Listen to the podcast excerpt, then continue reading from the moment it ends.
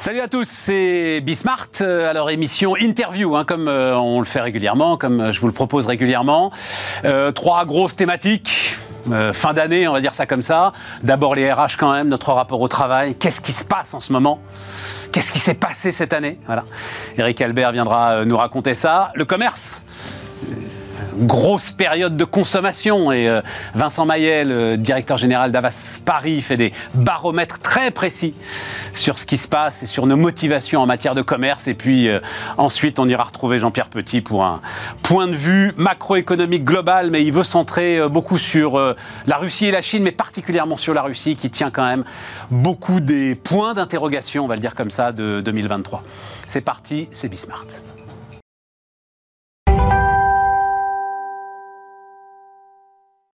On démarre donc avec Eric Albert. Salut euh, Eric, euh, associé gérant euh, YouSide. voilà, on va parler ensemble RH, on va parler ensemble. J'ai mis les, défis des managers. en fait, bah, il y a un moment que je pense à te faire venir parce que l'éclosion. J'ai l'impression que c'est une prairie au printemps. Il y a, comme les fleurs qui apparaissent, les concepts RH apparaissent les uns après les autres. Euh, c'est sans doute le signe qu'il y a pas mal de gens qui sont perdus dans toute cette histoire. Donc qu'est-ce qui se passe là entre eux? Alors euh, la grande démission maintenant, c'est bon, euh, c'est presque vieux, mais alors j'ai vu la grande flemme, j'ai vu l'offboarding, ça, il faut qu'on en parle de cette histoire-là. qu'est-ce qui est en train de se passer? Ce qui est en train de se passer, c'est que on voit bien que fondamentalement notre relation au travail a changé. Donc tout ça vient de la période des confinements, dans lequel on découvre que on peut travailler uniquement sur sa compétence et le contenu du travail, sans mettre d'implication personnelle. Et c'est devenu, le télétravail est devenu un droit, on a un éparpillement des acteurs, et on a de plus en plus d'acteurs qui disent, moi je veux rester à distance. S'ajoute à ça le fait que le travail n'est plus du tout au cœur de nos vies. Aujourd'hui, 24% des, individus considèrent que le travail est au cœur de leur vie. Donc il y en a 76 qui ne le considèrent pas. On était, dans les années 90, à plus de 60% des gens qui considéraient que le travail était au cœur de leur vie. Donc on a ça de moins en moins. À ça s'ajoute le fait que le rapport de force entre l'entreprise et les collaborateurs a changé dans une grande partie de situation. Ça c'est clair collaborateur, c'est bien que maintenant, en tout cas certains d'entre eux, quand il a une certaine compétence, il choisit. Et ça a fait émerger toute une population d'individus au travail qui ne sont plus du tout le modèle du salarié impliqué qu'on avait autrefois, mais qui est devenu un consommateur du travail. C'est-à-dire que ce qu'il attend, il se comporte comme un consommateur. Il regarde le marché, il regarde les produits, il compare, il tente, ça lui plaît pas trop. Bah, qu'est-ce qu'il fait? Il change, il papillonne, il va ailleurs. Et dans un modèle de transaction pure dans lequel, en fonction de son temps, de sa compétence, il obtient un salaire. C'est tout. Alors là où ça devient très intéressant, c'est que les gens se comportent comme des consommateurs du travail et les entreprises, eh ben, s'adaptent à, des consommateurs du travail. Ils ont du mal. Hein. Alors, le, tout ce qu'on voit aujourd'hui, c'est très intéressant. C'est-à-dire que, comment on fait quand on veut des consommateurs? Ben, On les séduit. Ça reste très superficiel. C'est on survend et on, on, garde les apparences toujours parfaites. Mais à la fin, il n'y a rien qui donne fondamentalement envie aux gens de se, de s'engager véritablement. Donc l'offboarding, c'est quoi? Bah, c'est, Donc l'offboarding, hein, c'est, c'est, comment est-ce qu'on accompagne les gens qui sortent bah, C'est que les entreprises, elles gèrent les salariés, maintenant, les consommateurs de travail, comme elles gèrent leurs consommateurs, c'est-à-dire des flux. Il y a des flux qui rentrent, donc on les séduit. Il y a tout un, tout un jeu de séduction absolument incroyable. Quand ils rentrent, il y a beaucoup de choses qui sont fake. C'est pas vrai, ce qu'on nous a raconté et on gère la sortie. J'ai vu des responsables ressources humaines, euh, après on reviendra sur ta première phrase, mais j'ai vu des responsables ressources humaines. Alors, effectivement, et euh, à chaque fois que je parle de ça, je dis pardon, on parle bien d'hommes et de femmes, donc euh, oui, mais on va parler de flux et de stock. Voilà. Euh, présenter les choses de façon bien plus positive que tu viens de le faire. Bah, évidemment. Non, non, mais, non, non, mais sérieusement, c'est, dans une discussion, euh, je crois, sincère. C'est-à-dire qu'en gros, le, le grand thème, c'était la rétention. Comment est-ce que je fais de la rétention? Et là, j'ai des responsables RH qui me disent, non, ça marche pas. On peut pas faire un barrage. D'où cette idée effectivement de flux et de stock et de dire au moment où le collaborateur rentre, mais écoute, je vais pas te faire un plan de carrière sur 20 ans parce que ça t'intéresse plus. En revanche, tu vas faire ça. Et puis, si, si tu veux continuer, tu resteras. Mais sinon, j'ai déjà des conditions de sortie pour toi, et ça va très bien se passer, et euh, tu iras ailleurs, et tu reviendras, etc. Et. Ce qui me semble dessiner quelque chose de plus positif que ce que tu présentais là, euh, Eric. Oui, euh, je pense que c'est une façon de présenter les choses. Enjolivé Oui, très enjolivé. Parce qu'à la fin, je ne connais pas d'entreprise qui n'ait pas besoin d'avoir des gens impliqués, des gens qui participent à du collectif, des gens qui, qui apportent leur capacité créative, des gens qui croient au projet, des gens qui ont envie de se défoncer pour l'entreprise. Oui, mais tu crois à un projet un projet dans lequel tu es investi. C'est pas le destin de l'entreprise sur 15 ans. Il y a aussi beaucoup ça quand même. Euh, toutes les, les populations aujourd'hui jeunes disent Moi, je veux une entreprise qui fasse du sens. Alors, qu'est-ce qu'on fait les entreprises? Qu'est-ce que c'est que la dimension inspirationnelle hein, On a tous besoin d'inspirationnel. Donc, l'inspirationnel, c'est deux choses c'est d'une part des valeurs et d'autre part une raison d'être. Mais les entreprises nous l'ont fait sur le mode washing. Quelles sont les entreprises dans lesquelles les dirigeants ne, qui ne respectent pas les valeurs mais qui sont bons par ailleurs, on leur dit ça ne peut pas durer, vous ne pouvez pas rester. Ça n'existe pas, non, quasiment surtout, pas. J'ai vu assez peu de valeurs qui ne soient pas euh, respectables de toute façon. Quoi. Et, et, on a demandé à personne non. de se mettre à plat ventre. Et puis on voit bien que des, les gens les respectent ou pas, tout le monde s'en fout, une fois qu'on les a définis. Le, les, les, la raison d'être? La raison d'être, c'est que c'est combien d'entreprises, dans combien d'entreprises je ne parle même pas des, des collaborateurs, mais les, cadres, les, managers sont capables de, vous de, de, nous donner la raison d'être comme ça. Très très peu. C'est-à-dire qu'on a une raison d'être, ça n'entre pas dans la vie des gens. C'est-à-dire que à partir du moment où on, a des collaborateurs qui se comportent comme des consommateurs du travail avec des bonnes raisons, et que en, en face l'entreprise leur dit bah, vous êtes des consommateurs du travail, eh ben on va vous considérer comme tel. Et tout ça va très bien, c'est du flux, ça rentre, ça sort, il n'y a aucun problème. Mais euh, combien ça coûte Alors, euh, prenons Amazon. très bon exemple. Amazon, deux tiers, je dis bien deux tiers des salariés ne restent pas plus de 90 jours. Deux tiers. Ça euh, leur coûte. Quoi Dans le monde entier? Dans le monde entier. Dans le monde entier. Ça leur coûte 8 milliards. Donc c'est bien gentil de nous dire que tout ça, c'est des flux. 8 milliards en recrutement, tu veux dire l'ensemble de ce qu'ils doivent déployer pour, pour, pour recruter gérer les gens, flux, pour 8 gérer milliards. les flux. Donc c'est pas vrai. C'est juste pas vrai. Que, que, que, que tout ça, euh, euh, ça se gère, c'est très bien, on leur explique que vous allez sortir. Non, on a besoin de gens, ça, ça, ça reste la même. Et, et on voit, alors dans les startups, c'est encore plus marqué. On a besoin de gens qui s'impliquent, qui donnent de leur personne, qui se soutiennent entre eux, qui, qui forment un collectif, qui, qui, qui avancent en pack. On a, on a, c'est pas vrai qu'on a besoin de gens dont on a be seulement besoin de la pure l'entreprise qui serait une sorte de hub et qui euh, agrégerait des talents au fur et à mesure de a, ses projets. Il y, a, il y a quelques entreprises comme ça.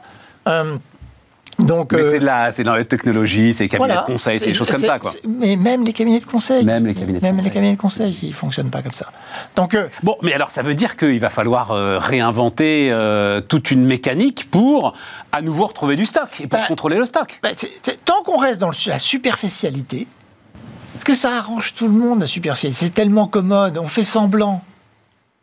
Bah, tout le monde et, tout le monde se- Là, reste- le- là, là, ta conviction, le monde des RH fait semblant. Mais S'il fallait qu'on résume le, climat actuel, c'est Mais évidemment, quel est le RH qui, les yeux dans les yeux, me dit j'ai pas besoin de gens qui s'impliquent, qui donnent de leur personne qui donnent de leur personne. Si, mais il, va te, mais il va te le dire en disant sur un projet précis, ils vont être à fond. Bah, et ça va bien se passer. Et on sauf, va que, agréger. sauf que la, la personne qui est sur un projet précis où il est à fond, il connaît plein de gens autour, il acquiert toute une, un- une, une valeur extrême du fait qu'il est là Oui. depuis deux ans. Oui. S'il s'en va, Oui, eh ben oui. Eh Eh ben- ben, le risque est assumé. eh ben- T'as pas le choix. ben, Et il reviendra. Bien sûr que j'ai le choix. Je peux lui donner envie de rester. Évidemment que j'ai le choix. C'est juste que j'ai. ils sont en train de rendre les armes, Bah, justement. exactement. non, je peux pas lui donner Bah, envie. On est d'accord, ils rendent les armes. C'est, c'est- on est bien, on est dans la capitulation. Parce que s'il reste, c'est une valeur énorme pour l'entreprise. Parce qu'il connaît, parce qu'il a, il a créé des liens. Parce que maintenant, ce projet-là, eh ben, il, il va, il va aller beaucoup plus loin sur le prochain projet, mais en, en utilisant les ressources de l'entreprise, la culture, etc. On a besoin de ça. Alors, quelqu'un de nouveau qui arrive, bah oui. euh, Oui, mais l'idée, c'est le boomerang. L'idée, c'est finalement, je vais le laisser partir parce que la rétention, c'est plus possible, tout ça, machin et tout. Et puis, euh, euh, là où il ira, il dira tout le bien qu'il pense de euh, la façon dont il a été traité dans cette entreprise et il va revenir pour un prochain projet. Et puis, c'est, C'est- sur le ses papier, petits a du- camarades lui diront Alors, ouais, pourquoi tu t'es tiré alors si tu penses beaucoup de bien Non, mais. Non, Ouais, mais, ouais, bon, non, mais, bah, pour aller voir ailleurs, comme tu dis, le- l'envie de papillonner, le- le- l'offre et la demande, le- etc. Quoi. Non, ça tient pas la route. hein. Mais non, ça tient Non, pas la tient route. pas la route. Moi, je, je, moi, je n'y crois pas en tout cas. Mais, mais, euh, Ils essayent de se je- persuader qu'ils ont là une mais, mais solution. et si, que- si on a des gens qui, auxquels on donne envie, qui, qui trouvent que ça vaut la peine, qui, qui s'impliquent, qui créent des liens avec les autres, qui ont du plaisir dans sa- leur vie quotidienne au travail. Donc j'ai parlé de la dimension Oui, inspirationnelle. alors c'est là où c'était. Non, c'était ta première phrase. Euh, Quand tu dis, en fait, le, le- le- le télétravail a rompu tout lien qui ne soit pas un pur lien de production. Exactement. C'est- y a- y a- dans le travail, il y a deux dimensions. Il y a la production et puis il y a tout ce que L'émotionnel. voilà, tout ce qu'on donne de sa personne sur le plan relationnel, émotionnel, implication, euh, euh, euh, responsabilisation, etc. Et on voit bien que ce qui a marché très bien dans le télétravail, c'est la production pure. Et tout, beaucoup de gens se sont dit, bah, très bien, moi je, fais, je suis un pur producteur et je me mets en retrait. Et l'entreprise ne sait pas bien à la fois être exigeante vis-à-vis d'elle-même, c'est-à-dire que d'arrêter de faire du bashing, de, dire ce- nous ce qu'on fait, ça fait du sens, et pourquoi ça fait du sens dans la vie quotidienne des gens, et pourquoi tout le monde le porte? Nous, on a des valeurs parce que nos valeurs, c'est ce qui nous permet de nous faire confiance, et si quelqu'un n'est pas dans ces valeurs-là, on va pas le garder. Donc, euh, si, les gens vivent ça, et que euh, par ailleurs, il y a, on intègre aussi une, autre dimension très importante, euh, qui est, une dimension émotionnelle. C'est-à-dire que on, se dit quel environnement émotionnel je crée dans mon entreprise? Est-ce que on sait bien qu'il y, a- une façon très très facile de gérer les gens, qui est la peur. Mais ça marche plus, avec Qui- tout ce qu'on vient de décrire. Qui- qui- oui, mais qui Est-ce qu'on va dire un mot d'Elon. Musk, euh, justement Ça marche encore, ça voilà. marche encore. Qui résiste qui, qui, qui, Quel est le dirigeant qui, quand il est exaspéré, bah, euh, ne tombe pas dans la menace implicite, dans, dans, dans, dans, dans la pression Mais, dans... mais c'est pas possible ça, euh, Eric. Ça, c'était quand, quand moi j'avais 20 ans que le gars ouvrait le tiroir et disait euh, Regarde le nombre de CV qu'il y a. Mais maintenant, c'est fini ça. Bah. tous les métiers manquent de bras. Tous Bah. les métiers sont. Alors, les, les gens, du coup, les gens s'en vont, et puis on dit, mais c'est normal, on gère des flux. C'est bien sûr que ça existe encore. Que- Parce que, parce que on, on- on- le rapport de force a changé. Ouais. Euh, Ah que- oui, le rapport que- de force a changé, donc il n'y a plus de management de la peur. Parce que le rapport de force a changé, c'est pas vrai que pour autant les habitudes des, des dirigeants et le confort des dirigeants a été supprimé pour autant. Ouais. Ça existe encore. C'est dur de faire une révolution culturelle quand on vieillit. euh. Ah ben non, mais ça c'est. c'est très très dur. Et puis qu'on a le confort du pouvoir. Et qu'on a le fort du pouvoir. Parce que c'est- ceux qui sont le moins remis en cause, c'est toujours les dirigeants. Là. Alors justement, il y a un truc sur lequel tu insistes beaucoup euh, dans ce que, ce que tu écris, ce que je lis, dans le- le- la période euh, qui est devant nous. Alors, récession, j'aime pas beaucoup me parler de récession parce qu'il est... Enfin bon, on est en train de, de peindre une apocalypse économique euh, dont je ne suis pas du tout sûr qu'elle arrive, mais enfin bon, peu importe. En tout cas, dans la période, tu dis c'est la bonne foi.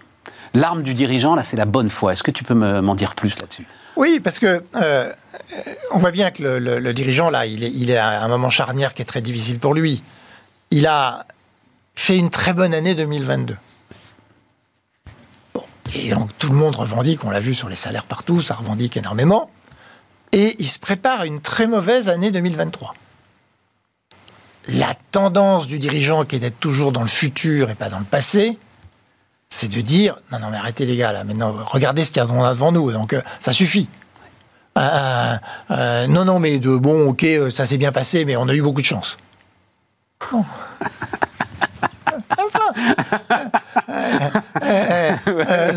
on a été porté, c'était une période, c'était facile. D'ailleurs, est-ce qu'on a vraiment complètement retrouvé notre niveau 2019 Juste à peine. par rapport à 2019, on n'a pas fait beaucoup mieux, etc.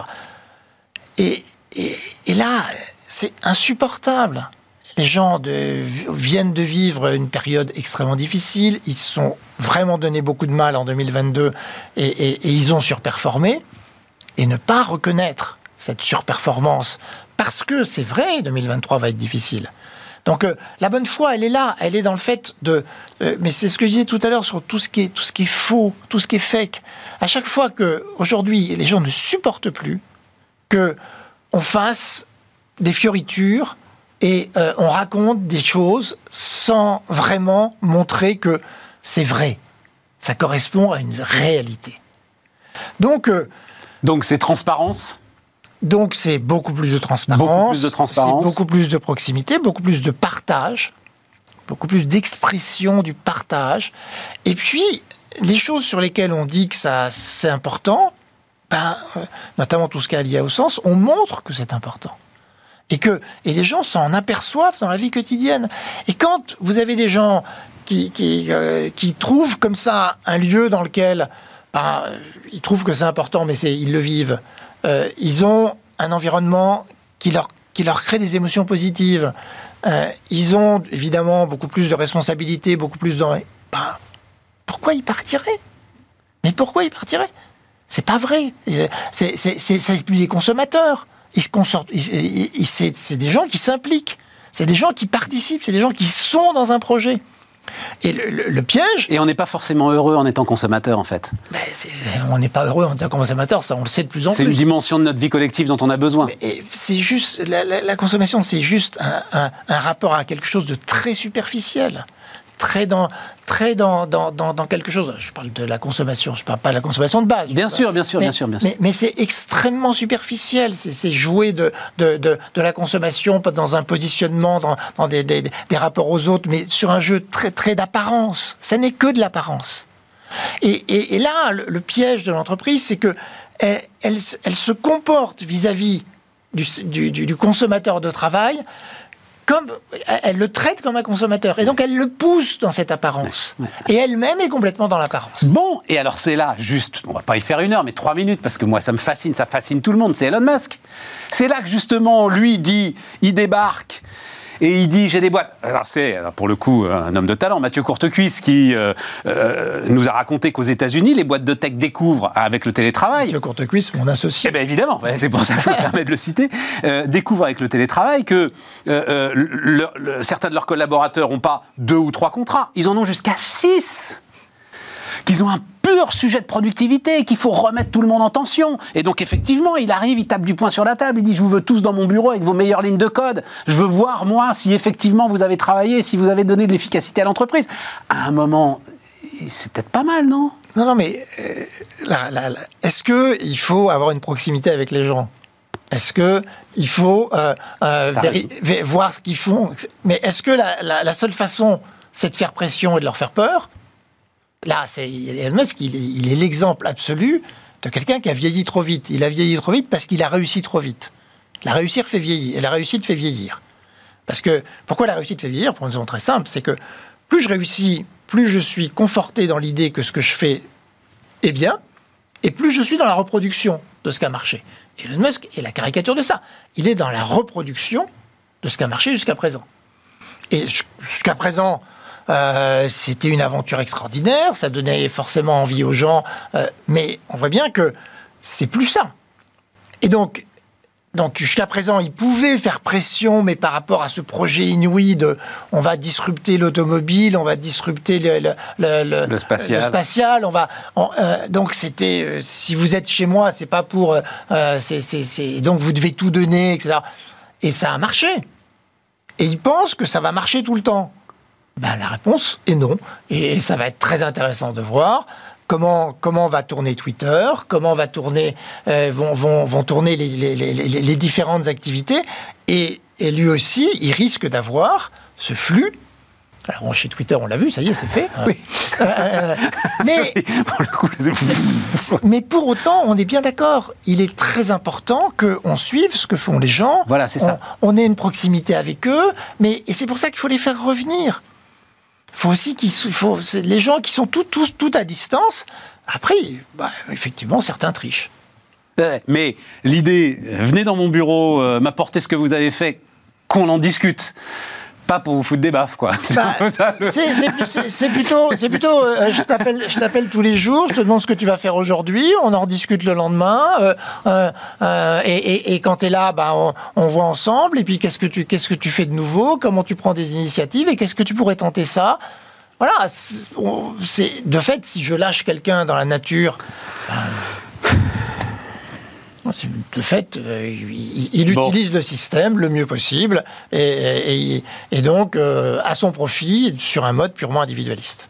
Retrouvons la vérité. Voilà. Retrouvons la vérité des rapports de travail. Et l'authenticité. Merci Eric. Eric Albert, qui était avec nous sur Bismart.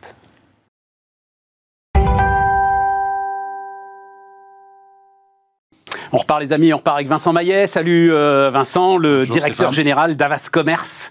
Euh, je le disais en sommaire, euh, Vincent, le, chiffre qui m'a scotché. 95% des professionnels du commerce en Chine considèrent que métaverse et crypto sont des sujets structurants pour leur activité. 95%. Ouais. Il faut que tu élabores un peu plus que ouais. non, mais et, et, alors, non, j'ajoute, 40% des Français jugent que c'est un effet de mode. Ouais. Qui a raison? Bah les deux. Non, la Chine, la Chine, c'est impressionnant. C'est quand même l'endroit où se développent euh, des, marketplaces qui sont absolument monstrueux. C'est-à-dire qu'aujourd'hui, vous pouvez pas éviter le e-commerce en Chine, y compris dans l'alimentaire. Vous pouvez pas l'éviter. Vous êtes obligé. Euh, vous regardez d'ailleurs les marques de luxe qui freinent, euh, qui freinent à aller sur les marketplaces en Europe et en Occident globalement, ne peuvent pas ne pas aller sur les marketplaces en Chine. Donc ça, c'est un premier sujet.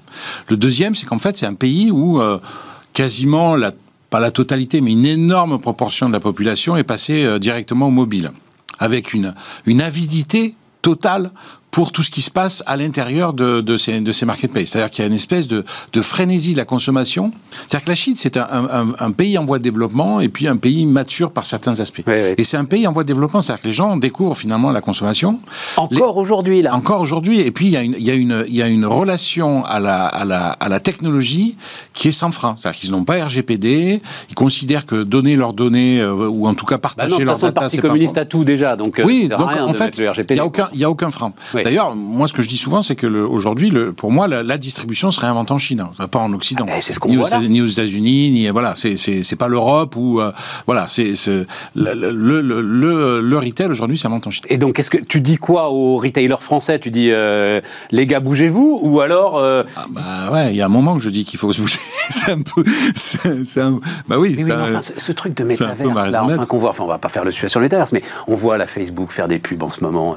Je trouve un peu pathétique sur un chirurgien va répéter ses gestes, comme s'il avait besoin du métaverse pour faire ça. Enfin, euh, tout ce qu'on voit en démo, même Carrefour, on a vu une démo de Carrefour, mais ils auraient mieux fait de la cacher cette démo. C'est de la 2D Atari euh, des années 80. donc, je, je, suis très. Je... vais vous donner un exemple chiffré en fait, parce qu'il y a là, au mois de, au mois de, pour préparer justement, parce qu'on a un partenariat avec la Paris Retail Week, donc pour préparer l'étude qu'on a menée, cette étude mondiale, on a appelé nous euh, nos, nos, correspondants, notamment en Chine. Donc le directeur des, des stratégies en Chine que j'ai eu longuement au téléphone en disant bon, est-ce que tu peux nous citer deux, trois exemples? On lui a demandé d'ailleurs de, shooter, de faire une, vidéo. Il m'expliquait par exemple qu'il y a, y a un mannequin 3D qui est totalement dans la réalité virtuelle. Elle n'existe pas, cette mannequin. D'accord? Aujourd'hui, elle est suivie par plus de 3 millions de followers. C'est-à-dire le quotidien de ce mannequin 3D dédié aux marques de luxe, à l'univers de premium, etc., qui n'existe pas. Qui, se balade comme une influenceuse, qui, fait des rencontres, qui, etc. Qui est une influenceuse totalement virtuelle. Aujourd'hui, elle est suivie par plus de 3 millions de Chinois. mais quand on dit suivi, c'est-à-dire qu'au quotidien, il y a 3 millions de Chinois qui vont sur son compte, qui suivent ce qu'elle ce qu'elle dit, ce qu'elle poste, ce qu'elle raconte, etc., etc. Donc en fait, ils sont ils sont totalement Et après, le sujet des métaverses, en fait, le sujet des métaverses, c'est sûr que là, du jour au lendemain, en France, on arrive dans les métaverses, on se dit bon, ok, à quoi ça sert, machin. En Chine, quand vous avez un taux de pénétration d'usage des marketplaces comme Alibaba, comme Tmall, comme Tmall, Pavillon Luxury, comme Taobao, qui sont des, je veux dire, faut savoir que Taobao c'est un milliard de clients un milliard de Chinois qui suivent Taobao. On a dépassé, on enfin, je veux dire, c'est juste monstrueux. Ça n'a pas d'équivalent dans le monde. Taobao, c'est l'équivalent du Bon Coin, hein, quelque part. C'est à la fois B2B et C2C. Vous avez euh, le, Chinois qui décide de vendre des choses, euh, voilà, un peu par lui-même, et puis les petites entreprises, les TPE qui aussi vendent. Donc Taobao, c'est un espèce de, de rouleau à compresseur qui est absolument incroyable. Mais le développement des marketplaces demain, va passer par les métaverses. Pourquoi? Parce qu'en fait, à l'intérieur d'un environnement qui est aujourd'hui un environnement 2D, hein, qui sont, euh, voilà, vous regardez sur votre ordinateur une page un peu chiante, en blanc, etc., Bon, les Chinois, eux, ils, ils ont tendance à enrichir tout ça. Il suffit d'aller regarder un peu comment ils font. Et le prolongement de ça demain, c'est d'offrir, de faire entrer les clients dans des univers euh, totalement 3D, euh, euh, qui une espèce de reproduction du monde en, 3D, et dans lesquels ils vont évoluer avec un avatar, machin, etc. Et les Chinois adorent ça. Je ne sais pas si vous vous rappelez, quand AliExpress est arrivé en France, moi j'allais toutes les semaines sur l'appli et je regardais comment ça se passait. Je me disais, waouh, euh, ça pique les yeux. Il y en a partout. Il y a des fonctionnalités dans tous les sens. On comprenait rien. On comprenait rien. Il y avait des jetons. T'avais des spams dans tous les sens. C'était d'une sophistication, mais même d'une complication absolument incroyable. Je me dis, bah, waouh, qu'est-ce qui se passe? Et on le voit d'ailleurs. AliExpress, dans le trajet qu'a fait AliExpress pour l'Europe, Aujourd'hui, ils sont revenus à un modèle plutôt Amazon, c'est-à-dire des fonds blancs, euh, on laisse l'œil un peu naviguer tranquille, on l'agresse pas, il n'y a pas des pop-up qui sortent dans tous les sens, etc. Et en fait, c'est la Chine. En fait, ils adorent ce qui est sophistiqué. Quand je suis allé à Shanghai il y a 2-3 il y a deux, trois ans, et je suis allé rencontrer les gens d'Alibaba, et euh, j'ai rencontré des gens de Carrefour.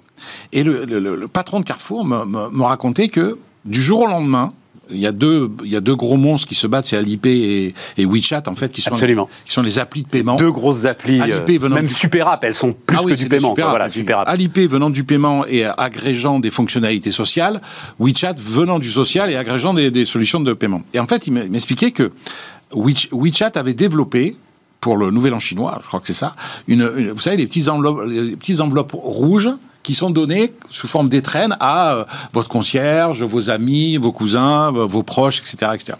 Et en fait, ils avaient développé cette appli, euh, une petite appli à l'intérieur de WeChat, cette petite enveloppe rouge qui, avec un algorithme, permettait de distribuer de l'argent en fonction de l'intensité de, de la relation que vous aviez avec chacun.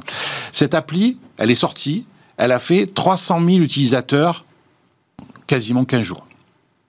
Donc en fait. Oui, mais c'est la Chine, quoi. 300 000, je suis pas impressionné. non, mais oui, mais. Tu viens de me parler de 3 millions pour un mannequin, d'un milliard pour Taobao. Ce que je veux dire, c'est qu'une une, une, une, fonctionnalité hmm. qui est, alors c'est sûr, euh, bon, euh, qui, qui, qui, euh, qui, est une fonctionnalité sur une enveloppe ancestrale, machin, etc. Ok, mais vous avez 300 000, ça n'existe pas hein, en Europe. 300 000 comme ça, une nouvelle fonctionnalité qui fait 300 000, ça n'existe pas. Donc en fait, on est dans une autre, on est dans une autre dimension qui est très très loin de l'Europe et de l'Occident. Ouais, c'est passionnant. Bah, alors l'Europe et l'Occident, elle, elle vit au rythme de l'inflation, prix, promotion, avantage client. Oui, la Chine aussi. Hein. La Chine aussi. Oui, mais là, là, c'est là, c'est retour vers le futur. En fait, c'est. Euh, ah ouais, mais bon. C'est, euh, bah oui, c'est sûr. C'est violent. Non, mais on revient. C'est le bon vieux commerce de papa qui ah bah, retrouve l'ensemble de sa force. Ah bah, bien sûr. Promo, bien promo, sûr, promo. Euh, bien sûr, les marques propres sont en train de revenir très fort. Euh, euh, bien sûr, on fait des économies un peu là où on peut, et puis on trouve des solutions. ça va être promo, ça va être des activations, ça va être des, des, des Donc activation, c'est des opérations à l'intérieur des magasins hein, pour proposer, proposer, des choses. Voilà, il se passe des choses, quoi. Des, voilà. des choses qui soient intéressantes pour le pouvoir d'achat. Ouais. Alors, ce qui est, ce qui est intéressant, c'est de voir à quel point les distributeurs ont pris la mesure de, du phénomène. Hein. C'est-à-dire que ça, je le vois, y compris en France et globalement en Europe, euh, en Chine, partout. Euh, on voit que tous les distributeurs ont compris qu'il fallait trouver des solutions pour leurs clients et, et, ils en cherchent tous. Ils font tout ce qu'ils peuvent pour, euh, pour trouver des solutions et donc faire en sorte que le pouvoir d'achat soit le moins abîmé possible. Et ça, on en avait déjà parlé ensemble au moment du Covid, mais c'est une forme de revanche de la grande distribution aussi. Je voyais là, le, le ça m'avait échappé, mais polémique autour du relèvement du seuil du ticket restaurant. Tu te dis, mais c'est quoi le problème? Le problème, c'est que ça va partir à la grande distribution, en fait, disent les restaurateurs. Euh, c'est vrai, pas faux. Pas faux, il y a beaucoup de gens qui utilisent les tickets resto aujourd'hui pour, pour se nourrir, hein, c'est sûr. Oui, mais plus en fait le panier est élevé, plus il profite à la grande distribution. Tu pourrais penser que c'est un petit peu le contraire quand même euh, l'idée, euh, mais en fait non. Oui, mais non. mais en fait non. Non. Et donc revanche de la grande distribution sur... Revanche, alors je sais pas si c'est revanche, parce que j'aime pas le mot revanche, hein, pardon de dire ça, mais je crois pas que ce soit le revanche. Je pense qu'ils cherchent des solutions, et comme toujours... Mais parce qu'elle est toujours accusée de tous les mots, la grande distribution. Ouais, c'est pour ça que je dis revanche, moi, à ouais, mais à la fois, faut pas perdre de vue que pendant le, le- le confinement, on était très inquiet de plus avoir le papier Non, toilette. non, non, mais Enfin, je suis pâtes. 100% d'accord Ils avec Ils ont toi. assuré, ils ont assuré. Mais euh, dès ils que tu as un problème, tu flingues la grande distribution, donc Ouais, euh, moi, en je, France aujourd'hui. pas. Moi, je Oui, pense mais ça, je pense qu'ils ont un pouvoir qui est certes important. Je pense qu'ils sont très conscients et très matures dans leur attitude. Et je pense qu'étant en prise directe avec les consos, ils essaient de trouver des solutions très en amont, y compris des solutions qui sont des solutions de, rassurer les gens et éviter que le stress prenne le, pas sur, sur une vision positive et rassurante des choses. Donc je pense qu'ils font leur boulot. Après, euh, Bon, euh, après, euh, ils sont dans une situation qui est pas si compliquée aujourd'hui, hein, puisque bon, il y a une inflation naturelle parce que les industriels rép- répercutent des hausses de prix. Et alors, ils ont raison de faire le bras de fer avec les industriels? Bah, euh, s'ils veulent préserver le consommateur, ils sont un peu obligés de voir si effectivement toutes les hausses qui sont demandées euh, sont des hausses euh, avérées, Ouais. justifiées Ouais. ou pas. Ouais. Donc c'est sûr. C'est sûr. Donc on va. euh, C'est pour ça que d'ailleurs, dans les solutions, moi, ça m'a marqué, c'est on voit un retour des marques de distribution. Mm. C'est-à-dire, ils, ils pensent changer leur gamme de produits, faire évoluer leur gamme de produits Mm. pour répondre en fait aux besoins des clients. Euh, et, le- enfin, qu- quel était le, le terme que j'ai vu dans, dans ton étude Une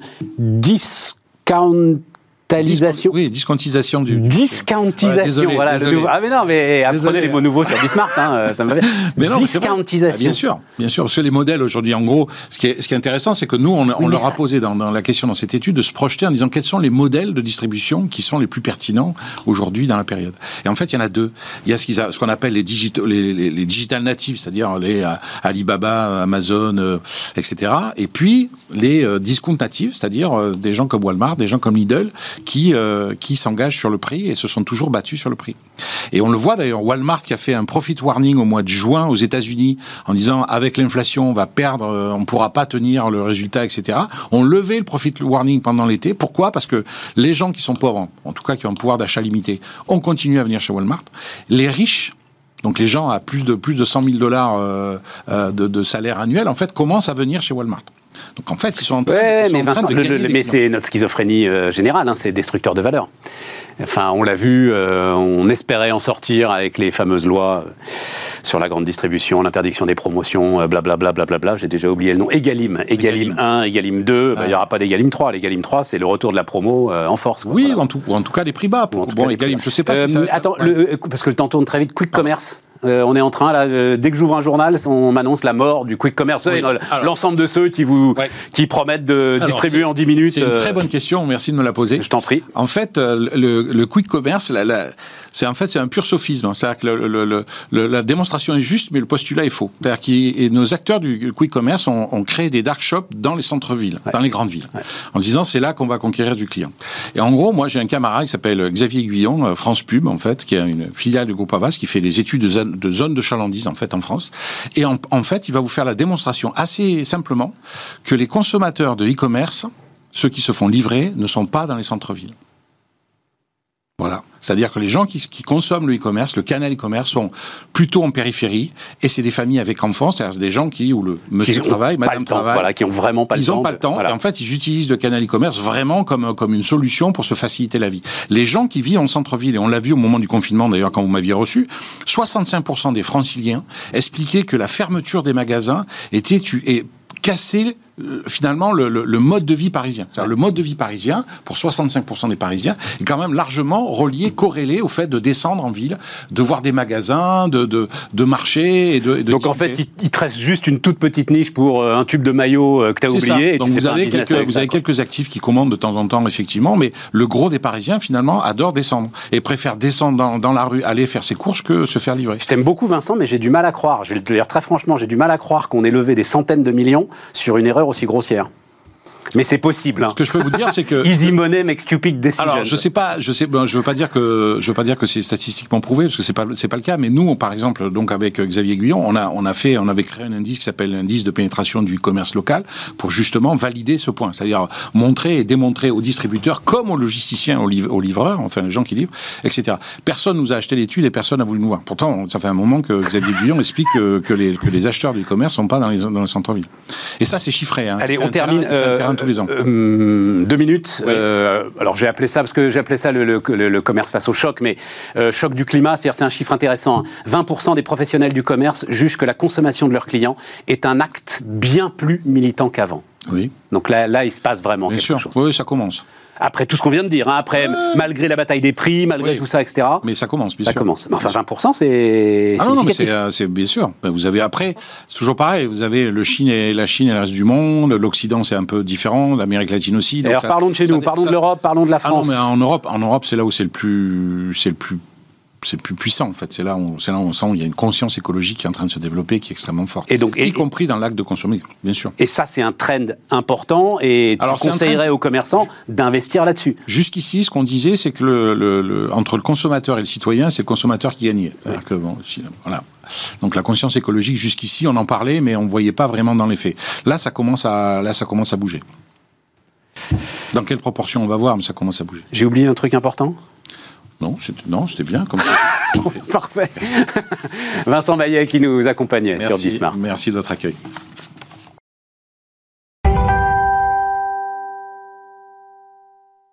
Et donc on termine avec Jean-Pierre Petit, le président des cahiers verts de l'économie. Salut Jean-Pierre. Salut Stéphane. Tu voulais euh, perspective 2023. Je t'ai dit de quoi on parle. Tu m'as dit perspective 2023.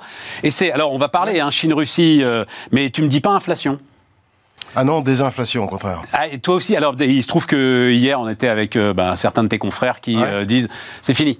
Non, Et- fini, et- et- euh, et- et- ce qu'on appelle fini. Et, et- et ça va, ça va retomber très très vite. En fait, euh, Donner des chiffres après parce que si, bah en gros, si tu veux, on va rentrer dans une idée à 2-3%. euh, pas l'année prochaine, je pense pas. pas l'année prochaine. Et Non, eux, ils disaient décembre 2023, on est Ah, retombé à 2 décembre, ils sont décembre. Bah Très. Ils sont très ambitieux. Bah, c'est un an, c'est un an, c'est un Oui, an. mais un an, euh, Décembre glisse pas 2023 annuelle. et, euh, et en fait on va plus. C'est en euh, Europe ou aux États-Unis En Europe, en Europe, en Europe. À 2% fin 2023, j'aimerais bien voir ça. Alors tu dis quoi toi Tu dis quoi Non, je suis un peu plus haut quand même. Euh, Déjà, moi, au T2, déjà, c'est déjà pas mal. C'est au printemps. T2 donc c'est-à-dire au printemps prochain. hein, ouais. Printemps prochain, en glissement, on est à 4 aux États-Unis. On est encore à 6,5 en zone euro quand même. Ah ouais. Voilà, donc euh, il y a ça, donc il y a un écart. Tu vois un truc s'enclencher ou pas? Parce que c'est ça la Mais question. il est enclenché.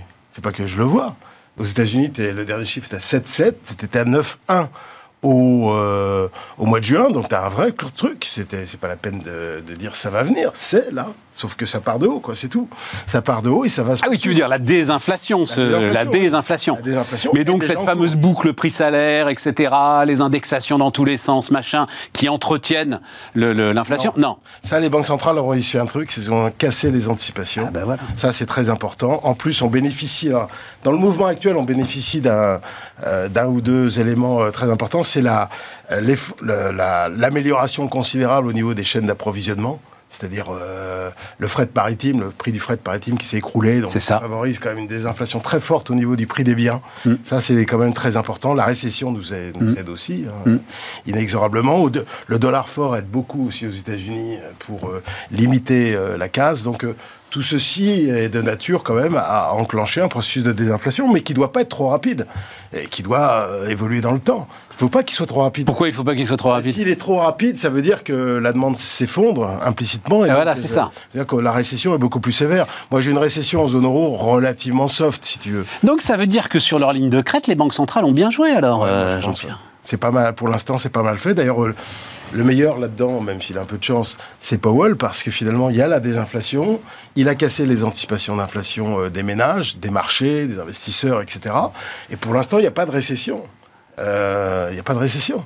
L'emploi euh, se maintient bien, bien, un peu trop bien pour lui, mais Et tu as même un effet d'appel avec les subventions publiques, euh, Ah, le fameux Inflation Reduction Act, euh, Oui. et toutes ces histoires-là. Oui, plus la désinflation qui va donner du Plus pouvoir d'achat voilà, au- c'est ça. au, au revenu disponible. Donc, pour l'instant, euh, je veux dire, euh, éviter euh, de justesse même, mais éviter la récession, c'est quelque chose de plausible. Alors, franchement, il y a trois mois, moi, je pensais que, même si elle allait être soft, que c'était quelque chose de relativement évident. Enfin, parce que euh, vu le durcissement euh, des conditions financières, quand même, qui, était, qui est un des, des durcissements les plus, Ah bah, les plus forts depuis euh, 40 ans. Ah oui, c'est ça. Tu Voilà. m'expliquais quand on, parce qu'on se parle régulièrement qu'on n'avait jamais vu ça, quasiment. Voilà, les conditions de crédit, les conditions sur les marchés, la baisse de la bourse, enfin, plus l'incertitude géopolitique, plus la, la baisse de la demande mondiale. Enfin, ça faisait quand même énormément de choses. Et donc, ça veut dire, on va aller sur la Russie et la Chine, mais donc ça veut dire que, alors, euh, deux questions subsidiaires. Le, la prochaine hausse de taux, euh, Banque Centrale Européenne, c'est une hausse de taux Trichet 2008, c'est-à-dire ils la font déjà à contre-temps, euh, leur prochaine hausse de taux? Écoute, de toute façon, euh, non, c'est pas Trichet 2008, parce que là où Trichet s'était trompé, c'est qu'il croyait à, justement, un redémarrage Ouais. des anticipations d'inflation, alors que ce qui nous arrivait à vitesse grand V en pleine figure, c'était un choc puissamment déflationniste, c'est-à-dire Non, non, la c'était juste, c'est pas la même Ouais. chose, c'était juste le truc à contre-temps, quoi. La, la Ah, hausse de taux qu'il complètement. faut pas faire. Juste avant, euh, avant celle de. Mais, mais celle, la prochaine qu'on va faire là, c'est même chose, c'est une hausse à contre-temps? Non, je pense pas, parce que la- L'Europe est quand même à 10,5 d'inflation. Je veux dire, Il y, a trois, il y a trois points d'écart quand même avec les États-Unis, quasiment. Donc là, il faut quand même. Voilà. Faut quand Il y a même encore casser Parce les- est affaibli et donc il y a besoin d'en mettre un peu plus maintenant. Donc après, tout va dépendre de ce qu'ils vont annoncer aussi en termes de quantitative tightening, c'est-à-dire réduction du bilan.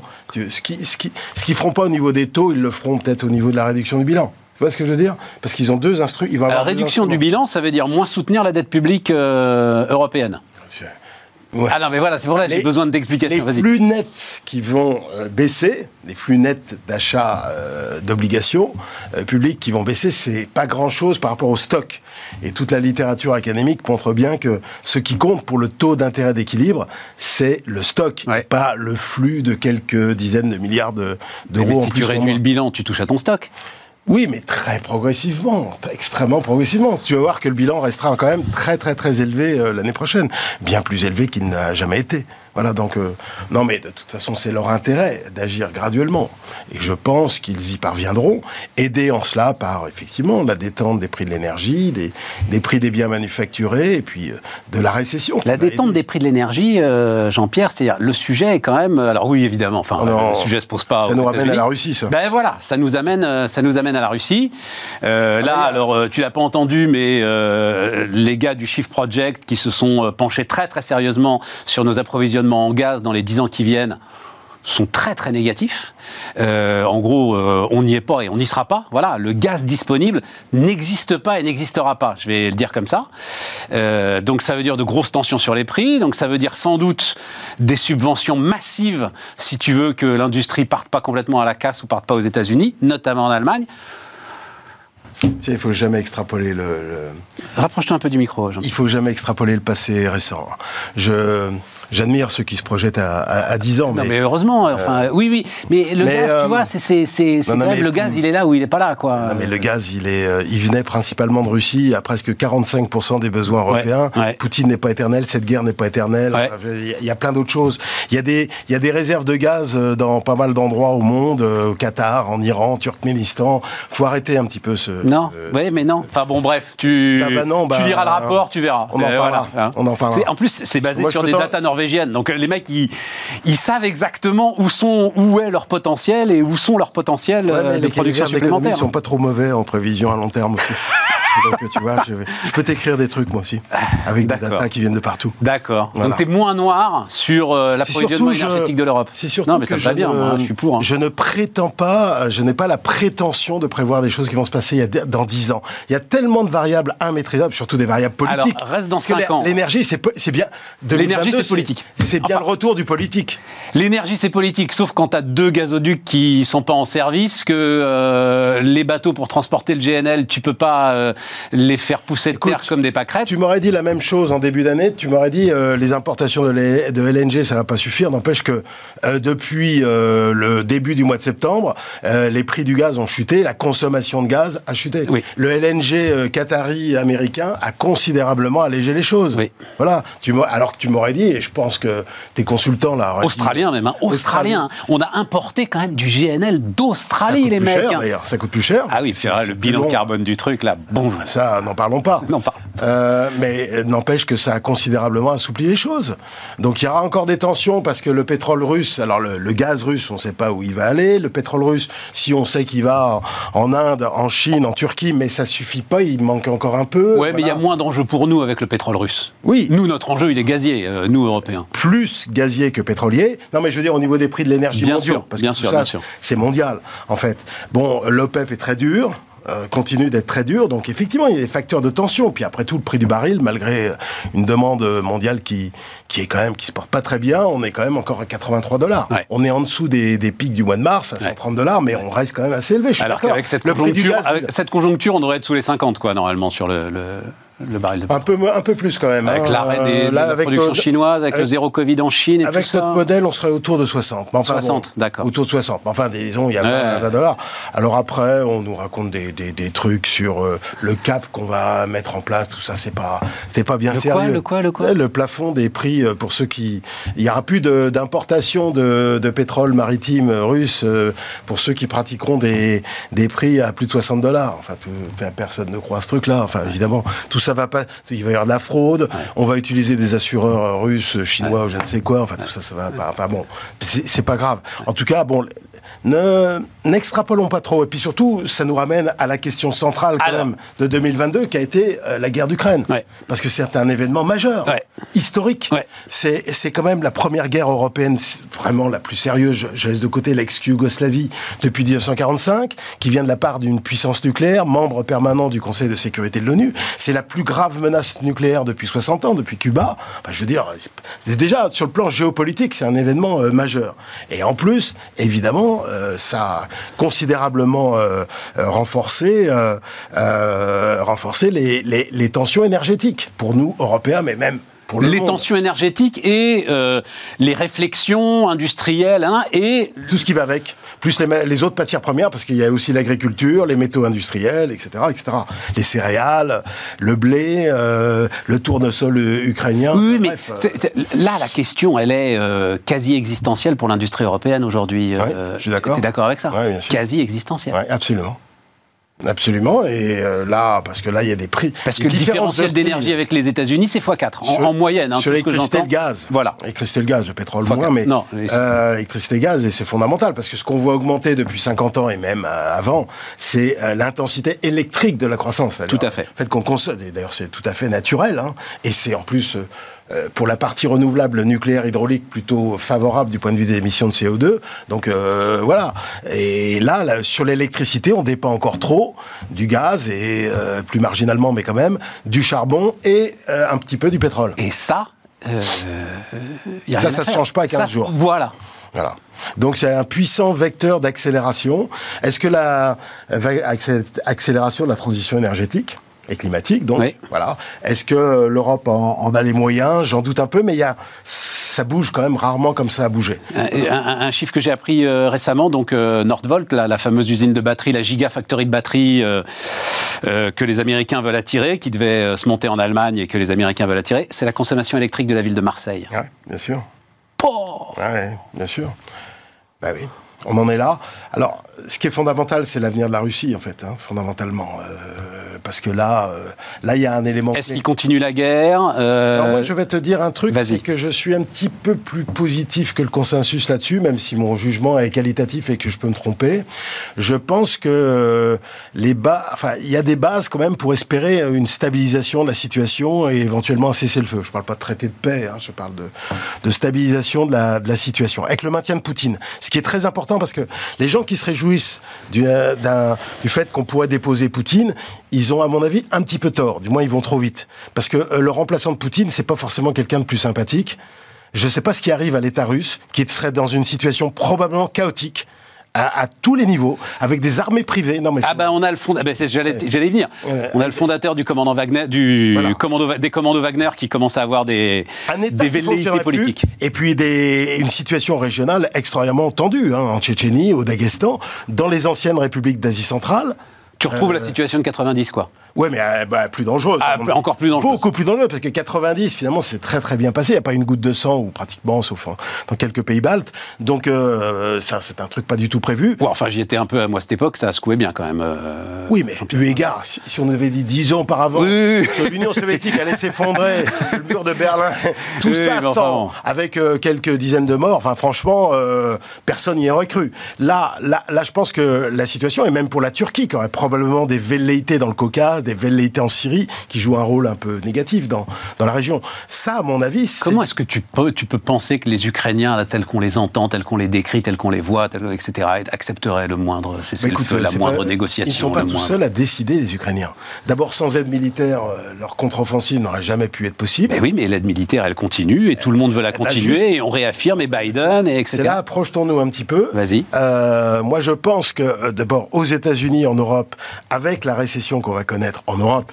Et quand même les difficultés qu'on a aux États-Unis, il y a un mouvement quand même pour dire à un moment donné, que, comme d'ailleurs Xi Jinping et Narendra Modi disent à, à Poutine, ça suffit quoi. Oui. Ce désordre de l'économie mondiale, On, rien que on a ça. vu ce mouvement dans les midterms, effectivement. euh, un certain nombre de démocrates comme républicains d'ailleurs Voilà. commencer à Et le nouveau- questionner l'aide inconditionnelle à. Exactement. Et le nouveau speaker de la Chambre des représentants, Kevin McCarthy, l'a dit assez clairement. Ouais.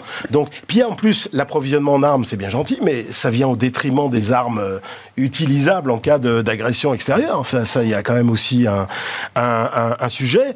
Euh, Il y a la- il y a, l'aide militaire, et puis il y a, y a toute l'incertitude qu'une euh, victoire trop rapide ou trop nette de Zelensky pourrait générer sur la situation à l'intérieur de la Russie ou à l'intérieur de l'ancienne Union soviétique.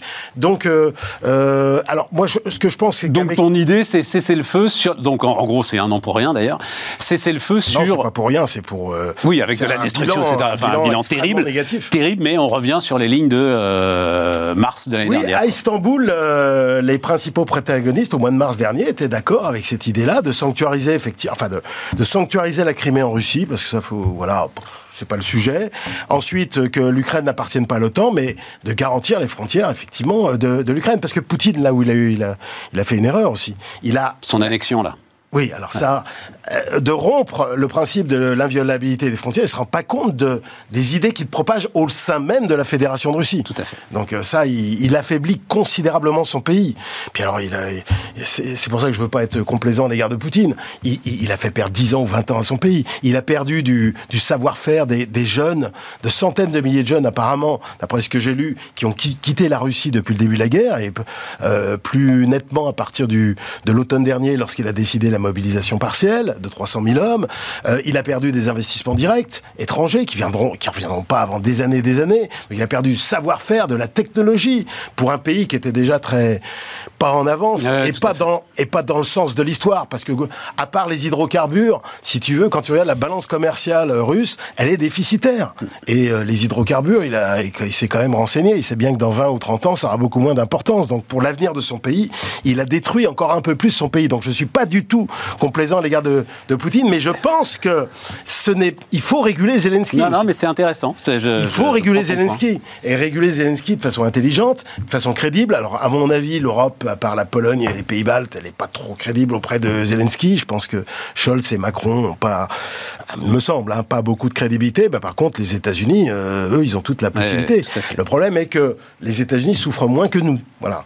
Mais il y a quand même, comme tu le faisais observer tout à l'heure, des, des voies. Puis, tu sais, les, les guerres que, comme le disait euh, euh, le prince Machiavel, hein, tu, tu les commences quand tu veux et tu les finis quand tu peux. Tu sais, il y a, il y a un truc qui, qui joue dans ce genre de con- conflit, c'est la lassitude. La Chine, euh, Jean-Pierre. Bah, la Le- Chine, L'autre enjeu. oui, la, la Chine avec euh, la réélection de, de Xi Jinping pour un troisième mandat, je crois que la, la Chine connaît des problèmes. Euh, des problèmes importants, à la fois de court, moyen et long terme. Alors de court terme, c'est zéro Covid. Ça, pourquoi il maintient ce truc-là? Ça, c'est alors probablement Parce parce, qu'il n'a que... pas de vaccin. Enfin, euh, c'est Oui, ça alors, son sujet. euh, euh, je sais. Enfin, il n'a pas de vaccin qui soit efficace. Voilà. Le même degré d'efficacité. Il vac- n'a pas encore de vaccin ARN messager susceptible d'être aussi efficace que ceux de Pfizer. BioNTech, etc. Il n'a pas le choix. Donc, ah bah, il n'a pas le choix. Si, il pourrait, il pourrait faire ce que tous les autres ont fait, pratiquement, c'est-à-dire importer des vaccins Ah oui, oui, bien sûr. Et Oui, d'ailleurs, oui, oui. quand même. Mais, mais, mais sinon, Il a- peut pas, il peut pas lui non plus envoyer. Alors, en euh, plus, il a 10 millions de ses vieux à la mort, quoi. Voilà, non, ça il problème. peut pas. Il peut Politiquement, pas, voilà. je pense qu'il il peut pas, sauf il peut, il peut pas tout planquer, ça c'est pas possible. Euh, ce serait une humiliation, surtout que bon, euh, jusqu'à présent, il continue de dire, et d'ailleurs il l'a dit dans son discours hein, au, au 20e congrès, il continue de dire que la Chine s'en est mieux sortie que les pays occidentaux parce qu'elle a sauvé la croissance en 2020, et qu'elle est le seul pays avec Taïwan qui a une croissance en 2020 par exemple, 2,5%. Donc il dit ça. Du point de vue des vies humaines, alors le chiffre officiel est très favorable effectivement à la Chine, donc il tient ça. Puis je pense que aussi c'était un moyen de mieux contrôler la population aussi. Hein. Oui, mais enfin, il en a vu les limites à ce moment-là. Si c'est ça, il en a vu les limites. Oui, il en a vu les limites, mais en même temps, il peut pas démanteler tout le système euh, qu'il a construit. Ah, non, très clairement. tout. Ah ouais, c'est un peu sûr. difficile, si tu veux, pour lui. Donc euh, voilà, ça, ça c'est un problème de court terme. Un problème de moyen terme, c'est le retournement immobilier. Euh, Xi Jinping, euh, il regarde le moyen terme. Il veut pas de bulle immobilière destructrice comme en 2007-2008 aux États-Unis. Donc euh, ça, d'ailleurs, il le dit très clairement. Il y a juste des petits ajustements au niveau local. Quand il voit que ça tangue un peu trop sur les promoteurs, bon, il lâche un peu, mais sinon, il n'est pas question de reflatter le marché immobilier. Euh, sinon, bah, il y a, y, a, y a des problèmes plus, alors plus de moyen long terme et plus graves, c'est, le déclin démographique. Et j'ai regardé euh, il y a pas très longtemps la, la situation démographique de la Chine. C'est pire que ce qu'on disait il y a 20 ans ou il y a 15 ans. hein. C'est-à-dire que par exemple, Le déclin s'accélère, tu le veux déclin s'accélère. Bah, D'ailleurs, même en 2023, l'Inde, la population indienne va probablement dépasser la population chinoise, de, enfin du moins de la République populaire de Chine. Et euh, sur la population en âge de travailler, ça décline très nettement. Il y a des études de l'ONU euh, d'ici 2030 ou 2050 qui sont. L'objectif d'ailleurs de dépasser les États-Unis en 2035 là est challengé par ça. Ce d'autant que s'ajoute un autre problème de moyen long terme, c'est euh, euh, la capacité euh, pour la Chine de franchir les nouvelles étapes de transition technologique sans l'apport américain. Ça aussi, il y a un sujet un petit peu compliqué pour lui. Bon, et tout ça nous amène au retour de la superpuissance américaine. euh, Autour de la superpuissance. D'ailleurs, la, la, la ah, Chine, ça le truc là quand même, le, qui ce qui est intéressant sur, hein. sur la Chine, c'est qu'elle nous rend un peu service actuellement sur les, les pénuries d'énergie, parce que si la demande était remontée très fortement, on aurait des problèmes sur le prix du gaz, LNG notamment. Tout à fait. Voilà, et euh, sur le pétrole probablement également. Donc euh, de ce point de vue, on peut pas non plus trop se plaindre. Voilà, Ouais, de ce absolument. strict point de vue. Après, moi, Taïwan, euh, si tu veux, la, la truc à Taïwan, j'y crois pas. Enfin, par horizon prévisible. Alors, euh, t'es, t'es ton super cabinet de consultants va, va dire que certainement d'ici 2030, Non, non, ils vont, ils vont il Taïwan. gaz, il parle que du Ah, gaz, non, parle mais je, du je- je suis sûr qu'il pourrait le dire, mais ça sert à rien. Non, c'est François Langlais qui est venu nous voir euh, il y a quelques jours. dit que- Ah oui, oui, oui, inéluctable. Il a, il a discuté avec Xi. il a, il n'y a pas de problème Non, mais c'est intéressant. Il faut, il faut écouter ce qu'il dit. Et moi, si je te dis qu'il y a, y je crois, 160 km de côte sur euh, Taïwan, que Taïwan a des armes anti-invasion extrêmement per- perfectionnées. Ouais. Si je te dis que pour la Chine, il n'est pas question de détruire Taïwan, je vois pas l'intérêt. Bah non, non, c'est le non peuple plus. chinois d'ailleurs. Ouais, c'est 25, ouais, tout à fait. c'est 25 millions euh, d'habitants. Ouais, c'est, tout à fait, tout c'est à pas rien. Tout à fait. Euh, on- que, que si Xi euh, euh, rate son coup, c'est fini pour lui. Ça, c'est une certitude. Euh, le, le risque est symétrique en, en relations internationales. On a l'impression. Oui, oui, et puis la grande différence, c'est que là, Biden a dit qu'il irait, alors que sur l'Ukraine, il avait dit ce qui restera complètement incompréhensible dans cette histoire, avant même que Poutine attaque, qu'il irait pas. Voilà. Donc, euh, avant même de ce que raconte Bi- Biden, il y a l'accord de 79 qui avait suivi la reconnaissance de la République populaire euh, par les États-Unis d'Amérique. En 78, hein, euh, à l'époque de Carter, et euh, il y a- il y, a une convention assez ambiguë. C'est pas l'article 5 de l'OTAN, mais il y a quand même, euh, on prévoit quand même un certain nombre de Bon. euh, de soutien. Donc euh, euh, voilà, euh, moi j'y crois pas ce truc-là. Euh, euh, le risque est totalement symétrique. Euh, Xi Jinping se souvient très bien de Khrouchtchev. Tu sais ce qu'il disait Khrouchtchev? Il disait d'ailleurs en 61. En 61, Ce sera la conclusion. deux trucs intéressants. Faut, faut intérêt. Il est intéressant, Nikita. Et tu, tu, tu, tu le diras à François Langlais. Euh, Nikita, il disait que l'Union soviétique dépasserait les États-Unis en 80, 20 ans plus tard. Ah bah, il dit regardez Poutnik, nous on va arriver au communisme en 1980, on dépassera. Et il faisait une démonstration Les mathématique. soviets et l'électricité, il disait. Non, mais ça, c'était avant, ça. C'était avant, en 1917. D'accord. Mais euh, c'était Lénine qui disait ça. Et euh, il, il faisait une démonstration mathématique là-dessus. Il y avait des intellectuels occidentaux à côté de leur pompe qui disaient Ah, bah oui, oui, oui, etc. Les mêmes qui soutenaient Mao par, par ailleurs, hein, qui disaient que c'était vachement bien ce que faisait Mao. Donc, ça, pre- première, euh, Vite, vite, vite, première erreur. Deuxième erreur, il attaque Cuba, enfin, il met en place des, des missiles à Cuba parce qu'il se dit les États-Unis sont affaiblis par la baie des cochons Ouais. de 61, de Absolument. Kennedy. C'est un président jeune, inexpérimenté. Je vais y aller. Résultat, c'est lui qui se plante. Ouais, et il le vois renforce. Donc euh, François Langlais, il faut qu'il. Non, mais, François Langlais, écoute-le, Non, mais J'aime bien François, je le connais. Non, non, mais François intéressant Et les et- autres. et il dit qu'il y a quelque chose d'inéluctable dans cette affaire quand même. Il n'y a rien d'inéluctable. Bien, dans ce sera la conclusion. longue. Ce sera la conclusion. Merci de nous avoir suivis sur Bismart. Et on se retrouve demain.